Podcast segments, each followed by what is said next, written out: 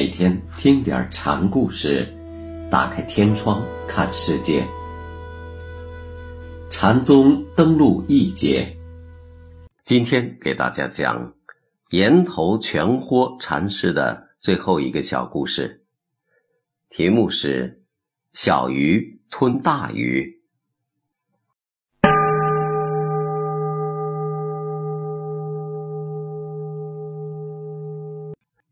瑞岩是岩头的弟子。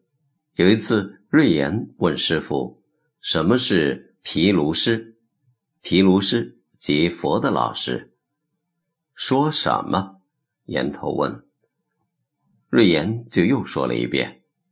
禅师说：“你年十七八，怎么不问公蛇渐进时怎么样？去吧。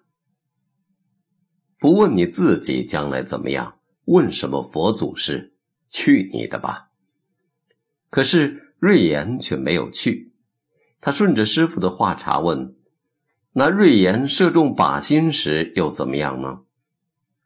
谢谢你的指示，岩头说。岩头不想回答瑞岩，因为像这样的问题本属不可说的秘密，只有中靶的人自己知道。可瑞妍并不放过师傅，追问道：“请和尚说。”珍重，岩头说：“珍重是禅师讲法结束的口头语，有散去的意思。”又有僧问：“三界净起时如何？”三界指的是欲界、色界、无色界，这是在问打坐修定时。各种念头一时并起，该如何对治？禅师说：“坐着，管他起不起，你只管做你的。过些时间，念头就会像沉淀物一样沉静下去的。”不知道师傅说这话是什么意思？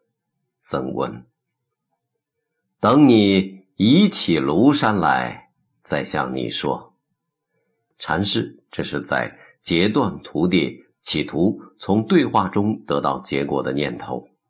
移动庐山，从世俗角度看是不可能的，但从万法为师的观点看，心能生物，即能移物。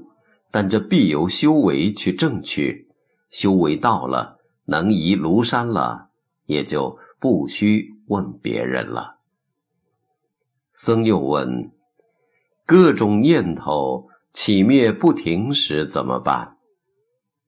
岩头大喝道：“是谁在起灭？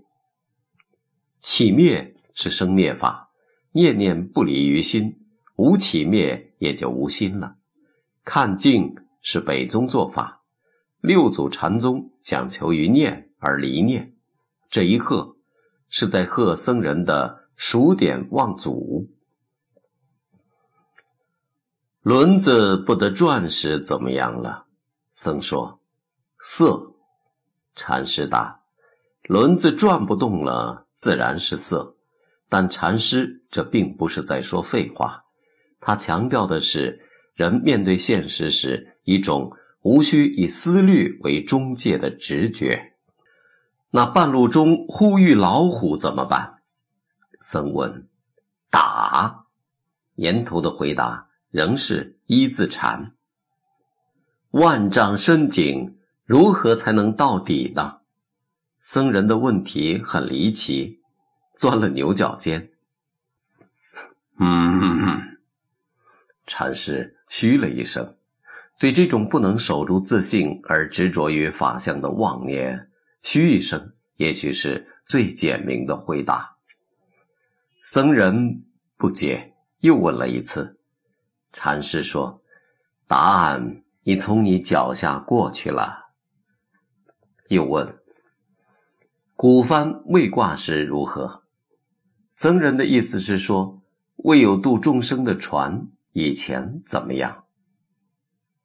小鱼吞大鱼。僧人的问话显然局趋于世俗的前后区别，所以禅师便用禅家。超越空间大小的真谛，来破除僧在时间上的俗念。僧人又问了一遍前面提到的问题，禅师只说：“后园驴吃草。”以后再有僧人问佛、问法、问道、问僧，言头全用一声“嗯”的虚声来作答。禅师平常总对徒弟们说：“老汉去时，大吼一声了事。”熹宗光启之后，中原一带盗寇风起，这一带的老百姓纷纷逃难。禅师却端居安坐，和平常一样。不久，大批乱兵到寺，要寺里的人供应饭食。禅师不理这些人，他们就把刀架在禅师的脖子上。岩头神色自若，猛然间大吼了一声，声闻数十里。吼声之中，禅师。涅槃了。后来门人把禅师焚化，得舍利子四十九粒。